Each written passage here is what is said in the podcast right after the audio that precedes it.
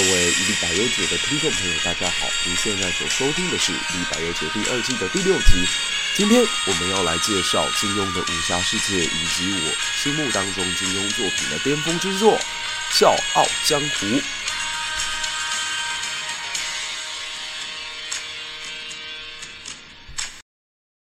我大概在做节目的第一季开始，就一直有一个想法，想要跟大家聊聊金庸。可是找不太到机会，毕竟我觉得在聊一本作品的时候，都是要自己的心境上跟那个作品本身有所触动的时候，才会比较聊得开心，甚至能够聊出一点心得来。那如果其实距离它很遥远，或者呃没有办法有所共鸣的话，那尬聊的话带给听众的感受也很直接，大家就会立刻知道你只是可能为了蹭流量，或者只是为了要吸引大家目光而硬去聊那个主题。那今天为什么我说我过去有一段很长的时间觉得已经跟他没有什么心灵上面的接触？原因在于，其实我们都出了社会了。出过社会之前，其实我们大家都是一个中二热血少年。那个时候，你常常会有与别人意见不同，你就会义愤填膺，想要把刀相助也好，或想快意恩仇也好。总而言之，面对到文上面的不行，你就口诛笔伐；面对到武上面不行的，你就拳打脚踢，好像。中二时代的自己跟金庸小说当中的武侠是比较契合的，但你出了社会之后，事情还能这么做吗？还有谁能够那么潇洒的，像是武侠世界当中每一个大侠一样，拔起刀就要立刻跟别人要个说法吗？显然是办不到嘛。所以我觉得金庸的小说很适合不同年龄层去看，你大概在阅读的过程当中会收获到很不一样的资讯。像我自己小的时候，其实第一部接触到的金庸作品是《倚天屠龙记》。那我是先看完影视版的，然后才回去看小说版本。毕竟小说版本汤汤汤汤汤，就是四本放在你的面前，其实你会有一种读也读不完的感觉。所以我某种程度上面把影剧版的作品当成是导读，然后再进入到这个小说文字的世界当中去，呃，进行探索。这跟我看《三国演义》或《红楼梦》或《西游记》就有很大的不同。红楼、三国、西游，我都是先看完小说再去看影剧版，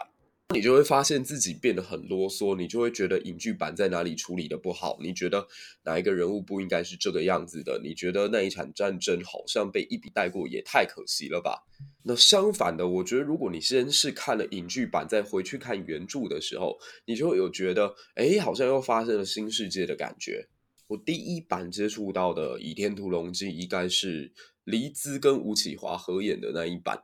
那当时其实我对吴启华比较有意见一点，因为吴启华演《倚天屠龙记》的时候，年纪已经三十六岁了。你叫一个三十六岁的中年大叔来演《倚天屠龙记》当中的小鲜肉教主张无忌，你就会感受到有一种浓厚的违和感。那当然，这种感觉在最近，如果大家有在关注陆剧，像《大情妇》这样子的作品的时候，你会感觉到更加深刻。我必须一定要吐槽一下，就我自己是大秦帝国的非常非常中毒的爱好者，但是我看到张鲁一一个四十一岁的大叔去演十三岁的嬴政的时候，我真的满满的不满。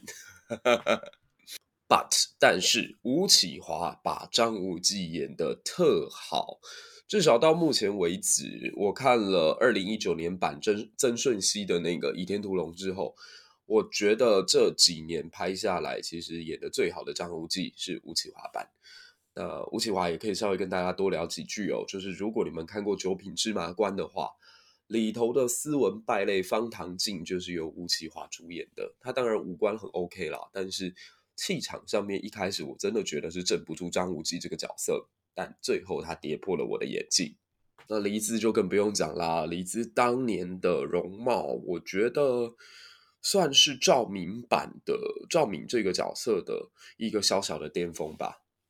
不过赵敏的饰演者一向都是女神等级了啦，像是电影版的《倚天屠龙记之魔教教主》演赵敏的张敏，天啊，他那一句“我在大都等你”，应该算是我们一代人过去二十几年来的童年共同回忆。那其实自己。在很后期才去看《笑傲江湖》，因为《笑傲江湖》我从小到大一直对他有一种很深的偏见，觉得里头光有一个设定就自己接受不了，就是每一个人几乎要练成大功之前都必须得自宫这到底是在干什么？而且这本书当中被阉掉的人之多，好像高达五个吧。就从最远的讲林远图，然后东方不败、岳不群、林平之，跟其实也没有要练神功，就单纯因为性欲太强，结果被师傅一刀了结的。呃，这个田伯光，然后我就觉得天哪，这本小说到底在干嘛？所以始终没有真正的去读它。而且《笑傲江湖》当中好像没有什么真正的正派角色。就你如果看《倚天屠龙记》，你会觉得明教虽然被称为魔教，但里头的教众个个有情有义，每一个人的角色都很立体。什么青翼蝠王啊，白眉鹰王啊，然后光明左右使啊，然后杨逍啊，我相信你们在呃阅读的过程当中绝对不会讨厌这群所谓的魔教中人。可是《笑傲江湖》当中，不要说是日月神教那个奇奇怪怪的东西了，就连中原名门正派五大名山的剑派，这个北岳衡山、南岳衡山、东岳泰山、西岳华山，跟中间的嵩山，几乎没有半个人是真正意义上的好人啊。或许衡山有了，衡山派里面那些女尼，什么定一师太，他们都还蛮善良的。然后莫大先生可能你也会很喜欢，可是真正拥有比较大权力的，像说左冷禅啊、岳不群啊这些人，不就后来一个变成真小人的代表，一个变成伪君子的代表吗？再来就是主角的设定吧，令狐冲其实让我蛮没有代入感的，令狐冲太完美了，就是这个人设。他几乎可以用魅力解决掉他当前遇到的所有困难跟障碍。你可以发现，其实他可以在武林江湖当中闯荡这么多年，而且顺利。他本身的政治敏感度是很低的，简直某种程度上来讲，就是职场里面会常常出问题的天兵。可是，因为他背后有一个大美女任盈盈这位魔教圣姑在帮他撑腰，所以让他许许多多的事情都可以逢凶化吉。就算没有化吉，都永远有一群人罩着。呃，我觉得这个设定实在是太不现实了，所以始终没有很喜欢《笑傲江湖》。但是自己出了社会之后，工作了一阵子，然后回头再看了这本小说，才发现其实。这本书已经远远的跳脱过去金庸小说当中以男主角一个人打怪升级当做主题，它其实是在讲的是整个国家、整个大历史、整个社会，甚至是整个国际。本书的译者鸿源对于政治观察极为敏锐，甚至对当时在创作时代发生的呃红卫兵文化大革命提出了非常非常深刻的反省跟批评。所以它算是金庸作品当中非常少见的一个架空小说。就是金庸其实他是一个对历史特别有感受的人，所以你可以发现他的每一部作品几乎都有一个对应的时代。像是《书剑恩仇录》就设置在这个乾隆年间，《鹿鼎记》设置在康熙年间，比较早期的《射雕》、呃《神雕》以及《倚天屠龙》也都分别对应到。南宋末期，呃，元代的刚开始，以及元代末期，可唯有《笑傲江湖》，其实你看不太出来，它到底是要写哪个年代。曾经有一位北京大学的学生问过金庸先生说：“你这部作品是不是在讲明朝嘉靖年间到崇祯年间？”那金庸给了一个非常模棱两可的答案，他说：“或许吧。”我一直都觉得，其实《笑傲江湖》也是金庸慢慢从。呃，通俗小说正要走向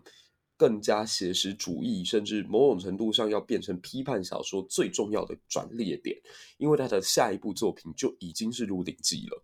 所以，我认为《笑傲江湖》是金庸先生心目当中武侠世界崩坏之前的最后一刻，带有一点武侠残梦的意味在里头。金庸先生创作《笑傲江湖》的时代，刚好是中国进行文化大革命的阶段。在那个疯狂的年代里，除了是红卫兵到处批判自己的父母师长，甚至彼此邻里相斗，弄得人性完全被扭曲以外，什么上山下乡啦，把所有的年轻学子丢到乡下去学习所谓的农家。一大串的错误国策导致中国陷入了将近十年的浩劫当中，而金庸对此是感到非常反对，而且极为批判的。这也为他在香港招来了许多敌人对他的批判。香港的建制派啊、左派啊，都觉得这样子的人一定是个汉奸，立场就是亲英亲美嘛，反正英国、美国什么都好，咱们祖国什么都不好嘛，你就是这种人。其实当初那些批判金庸的小粉红，跟现在的喷那些所谓公知的喷子们，水准跟程度都是一样的。你真以为时代会带来大家进步吗？嗯，其实不然。那《笑傲江湖》这个故事主要有两条主线：一是争夺绝世武功，二是正邪之争。先讲绝世武功好了，在这本小说当中，特别讽刺的是，他们追求的绝世武功秘籍的。最高巅峰叫做《葵花宝典》，《葵花宝典》是前朝的一位太监将一生武学所录下。那这本书创作于什么时候呢？很多金庸读者就会很热情的去追踪，说：“诶，这个所谓的前朝是指什么？”那现在在网络上大概的一个主流的说法，认为这位前朝太监指的就是宋代的童贯。那太监真的会武功吗？嗯，这个其实还蛮有趣的齁。其实东西双方两个大的帝国，不管是罗马帝国还是呃华夏帝国，其实都有太监会武功的记录。但是意大利非常有名的太监纳尔西斯，他就曾经是东罗马帝国查士丁尼时代一个非常能作战的大将。甚至带领东罗马帝国的军队打败了东哥特王国，占领了整个意大利，因此他被称之为东哥德之锤。在中国历史上就更多了，就我这边找到的资料，最早可回溯到十六国时代，有一个叫张豪的将军。他年轻的时候，因为跟自己义父的小妾有染，从此之后他觉得非常的羞愧，因此把自己的生殖器就给割掉了。他日后还参加了涪水之战，曾经帮助过苻坚统一了整个中国北方。他算是一个武艺非常超凡的大将。一直到唐代之后，太监的实力就更强大了，可能也跟唐代的整体社会非常尚武有关。唐代的大太监，呃，高力士啊、杨思绪啊、李辅国啊、于朝恩啊，甚至后来的这个陈守成，这些人多多少少都有一定的武艺。那特别值得讲的就是杨思绪。杨思绪是玄宗朝算最厉害的一个，呃，带兵作战经验丰富的太监。他曾经在人生当中攻过安南都护府，杀人如麻。杀到把那个敌方的首级全部堆起来，作为金棺，就是把人家的人头盖起来，像是一座塔一样，去吓阻未来其他蛮族部落不敢再造反。那他杀人的手段也非常的凶狠哦，不但坑杀也有过啦，斩首三万也有过啦，所得俘虏又必剥脸皮，甚至将人断手剔肉，反正极尽邪恶之能事。可这个人他在唐玄宗任内曾经被升为骠骑大将军。各位，一个太监被封为骠骑大将军，你能说他不会作战吗？那到了宋代之后呢，就更严重了。呃，宋钦宗的宋徽宗的末年，有一位太监叫童贯，是当时的六贼之一哦。但他手握重兵二十年，人生当中不但是攻西夏、平西方腊之乱，还曾经跟这个金国签下海上之盟，所以某种程度上来讲，太监会武功，这当然是极少数。但是你要说太监完全不能打，那也不切合历史的事实。是，其实太监会武功是一个很吊诡的事情，毕竟他们的肌肉量少，他们的呃。很多身体素质远远都不如男人，那怎么有办法在单兵进攻的时候还能展现出好的武学呢？嗯，这大概就是金庸先生在这里填上的一个坑。他说这个《葵花宝典》只有一个特绝，就是它很快，它以极快的速度在对手反应不过来的时候，一瞬间把所有的功力发挥到极致，所以它可以很快速的秒杀对手，但是并不适合打持久战。那回到故事故事的这个主线哦，当前朝太监好，我们现在假定这个人就是童贯好了。那为什么我先假定童贯呢？因为童贯他与书中的应该说金庸小说系列当中的另外一个教派又有一定程度的联系，所以我们先暂定这个角色就是童贯所写的《葵花宝典》。几百年后，福建莆田少林寺的弘业禅师，他得到了这部作品，但他细细想来，觉得这部作品害人至深，所以他自己没有练，而是把它放进了藏经阁当中。也就这么巧，一句华山派的弟子岳肃跟蔡子峰来到莆田少林寺，然后他们去偷看到了这本《葵花宝典》，并且凭借记忆录成了《葵花宝典》的残本。可因为对于宝典的理解不同，所以华山后来就分为剑宗跟气宗两派。红叶禅师知道这一自己这一本武侠秘籍被人家看了之后呢，感觉到非常的不安，因为他觉得这部书当中所载的武学虽然十分厉害，但也凶险至极。这最难的还是第一关，只需要能打第一关就能打通，到后来也没什么。可第一关只要半点分差，那立时非死即伤。所以红红叶就当下派遣他自己最好的弟子杜元禅师前往华山，去劝岳菜二位不要习此宝典当中的武学。杜元禅师来到华山之后呢，岳菜两个人对他好生相敬，承认自己偷偷看了《葵花宝典》，所以一方面致上了歉意，却又一方面以经中所载的武学向他请教。殊不知，这个渡元禅师虽然是弘业的得意弟子，但是宝典中的武学却从来都没有学到。当下渡元禅师并不点名，他只是听着他们背诵经文，随口再加以解释，心中却暗自记了下来。渡元禅师武功本来就很高，又是一个绝顶聪明的人，所以听到几句经文之后，就已经有办法用自己的方法来演绎，居然说的是头头是道。结果，渡元禅师在华山之上一待待了整整八天。回到莆田少林寺之前，他写了一封书信，告诉红叶禅师说：“师傅，对不起，我烦心难抑，决定要还俗，再也没有面目回去见师傅了。所以就将渡元换过来，变成远途两个字，又返回自己原本的俗姓林，并创出了林家的七十二路辟邪剑法。”所以我们可以知道，是辟邪剑法大概融合了《葵花宝典》的残部加残部，再加上林远图自己心目当中所思所想，最后成为了辟邪剑谱。那还俗之后的林远图呢，他就把自己学会的七十二路辟邪剑法，加上一百单八式翻天掌、十八支银羽剑，打遍黑白两道。包括当时青城派的掌门，号称叫三峡以西剑术第一的常青子，都惨败在他的手下。最终凭借实力创立了闻名天下的福威镖局。这个威名远扬沿海六省之中，镖车上只要插上“福威镖局”四字旗杆，那么这一趟只要喊出“福威平安”四字标号，不论是多厉害的黑道英雄，正眼儿也不敢向镖车看一眼。这就是当时福威镖局的全盛时期。什么是镖局呢？其实某种程度上就比较像是现在的保安公司加上快递公司的概念。古代跟现在不同哦，你东西要送出去给外人，无论运的是财货还是人，大概在路上都有可能会被劫掠，因为古代的治安并不好。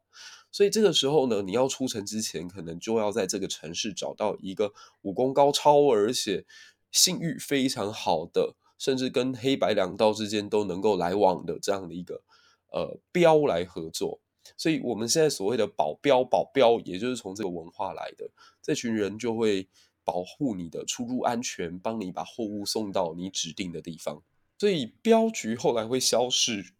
跟铁路的建设就有很大的关联。就后来等到中国开始建设铁路之后，诶，好像已经没有人会再特别请保镖去保护自己的这种货物了，所以他们就慢慢的转型，大概就是现在我们看到的保全公司。经营镖局的时候呢，林远图他毕竟没有忘了自己曾经是从佛门走出来的，因此谨遵红叶禅师对他的教诲，就虽然不在佛门，却行佛门之事。他平生平生为人行侠仗义，济人之难，可同时也因为辟邪剑法过于妖异狠辣，所以从来他都没有对外传授这个东西的精要。因此，包括他的义子林伯奋、林仲雄都没有得到他的真传。林远图一直到七十岁大寿那天才决定金盆洗手，将镖局传给了次子林仲雄。后来赫然长逝，他留下了一句遗言，写着：“向阳巷老宅中的遗先祖先遗物，不可妄自翻看。”这样的遗言。所以我们都知道，他放在向阳巷老宅当中的祖先遗物，指的就是写下辟邪剑谱所有奥义的那一件袈裟。因此，林氏的后代从来都没有人学会真正的辟邪剑法，那武功就越来越差，甚至一直到林正南这一代的时候，已经落到被青城派是欺负的乱七八糟，而且毫无还手之力了。那另外一个主题就是正邪之争，当时日月神教的存在，对于中原的名门正派之间，一直都是存在巨大威胁的。日月神教让很多读者第一次看到的时候，都会觉得它是不是跟明教存在什么样的关联啊？连名字都这么的像，都有教主，都有光明左右使。如果细细考证，会发现明教的来由跟日月神教应该是不一样的。又或者说，或许日月神教继承了明教的壳，但它的内核已经完全都被转换了。让我们先从小说的角度出发，再来看看历史上的一个发展。大家还记得，在《倚天屠龙记》围攻光明顶的时候，眼看着明教众人就即将要被六派门阀全部斩尽杀绝。当时杨逍带领的所有准备要殉教的呃信众们，大家一起在嘴巴上念的那句口号是：“生亦何欢，死亦何苦，怜我世人，忧患事多。”在那个瞬间，你仿佛会觉得魔教、魔教、明教真的是个魔教吗？他们明明就是对这个世界上很多人、很多别人的痛苦都深感其间，然后他们试着想要去拯救的啊，这怎么会被称之为魔教呢？而相反的，当你看到日月神教的口号的时候，你真的会觉得这个宗教有问题。这个宗教简直就是感恩师父、赞叹师父的更加升级版。让我们来看看，在《笑傲江湖》当中，他们在称呼东方不败的时候的口号是什么？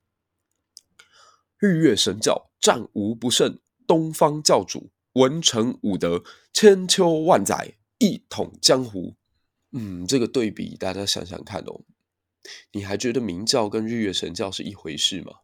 明教的历史可以说由来已久，在公元三世纪左右，于波斯这一带出了一位叫摩尼的使徒。摩尼试图将仙教、基督教、佛教三种教义混合成一个哲学体系。他吸收了原本索罗亚斯德教所谓二善恶二元论的一个思想，然后又结合了基督教对于耶稣的崇拜，相信了佛教轮回的观念，也相信了旧约圣经的一部分，还有犹太教对于天使的概念。这个宗教刚一开始的时候，在波斯的确是掀起了涟漪，不过后期。别说摩尼本人了，连他的宗教都个个被视为异端。基督教认为他不纯正，佛教认为他是附佛外道，索罗亚斯德宗教更是要这位摩尼死而后快。所以在波斯慢慢找不到信众基础的他们，只好流落到中国的长安去。那在中国传教期间，他被定义为三异教之首。与基督教的异端景教还有拜火教并列。那后来摩尼教在传教的方法以及聚会的过程当中，由于过于神秘，所以官方往往不太欢迎他们。特别到了宋代之后呢，他们一直被官方政府定义为食菜侍魔者。他们表面上拜的是佛，但实际上你并不知道他们拜的是什么。他们每天都吃素。但是他们总是在半夜才聚在一起，因此被视作是社会当中的不安定因素。那这群人到了北宋末年，由他们的教主叫方腊，就带着他们起义，在当时的中国东南赋税之区造成了非常惨痛的损失。好，我们这边把小说跟历史稍微做一下结合。就假如这个摩尼教就是后来的明教的话，这个时候负责掌教的这一位人物啊，就叫做方腊。所以我们可以把方腊就视作是一个明教的教主吧。那朝廷后来派谁去平定了这个明教的教主呢？答案是刚刚我们在上一个 part 讲太监的时候提到的，北宋唯一带兵全国横扫西夏、平灭方腊的那位童贯。结果童贯最后居然打败了方腊。我们如果再用小说的方法来演绎，也就是训练会了《葵花宝典》的童贯对决，可能当时乾坤大挪移还没有办法进到最高阶的方腊，他最后是赢的，所以《葵花宝典》在这里略胜乾坤大挪移。一直到了元末明初的时候，他们。摩尼教都一直存在，他们身穿着白袍，上面点着一个类似红色火焰的图案。继续按照小说的思路，这时选出了超级强大的教主张无忌。这是后来明帝国建立之后呢，嗯，他们开始打压原本跟自己系出同源的这一群兄弟，所以明教从此又只能躲进江湖之中。那你也可以说，经过了这一次的打击，明教本身也发生了很大的改变。教主发现不能再像过去一样，如同张无忌时代，让这么多人可以分权，自己身边还一大堆四大护法、五散人。于是把这些制度通通废除了，就只留下了教主光明左右使，以及其他的人，你都只能对我崇拜。那他们喜欢的衣服呢，也从白色慢慢换成了黑色。从上白到上黑这个细节，大家仔细想想，他在讲什么？上黑会变成什么字？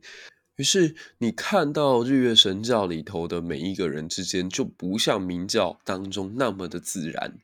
日月神教里头的每一个人，他们之所以会听教主的话，只是单纯为了要吃到三尸脑神丹的解毒剂。如果教主没有用三尸脑神丹控制他们的话，他们根本不会对教主如此的忠心。看到这里，还不得不感慨，这个魔教还真是魔啊！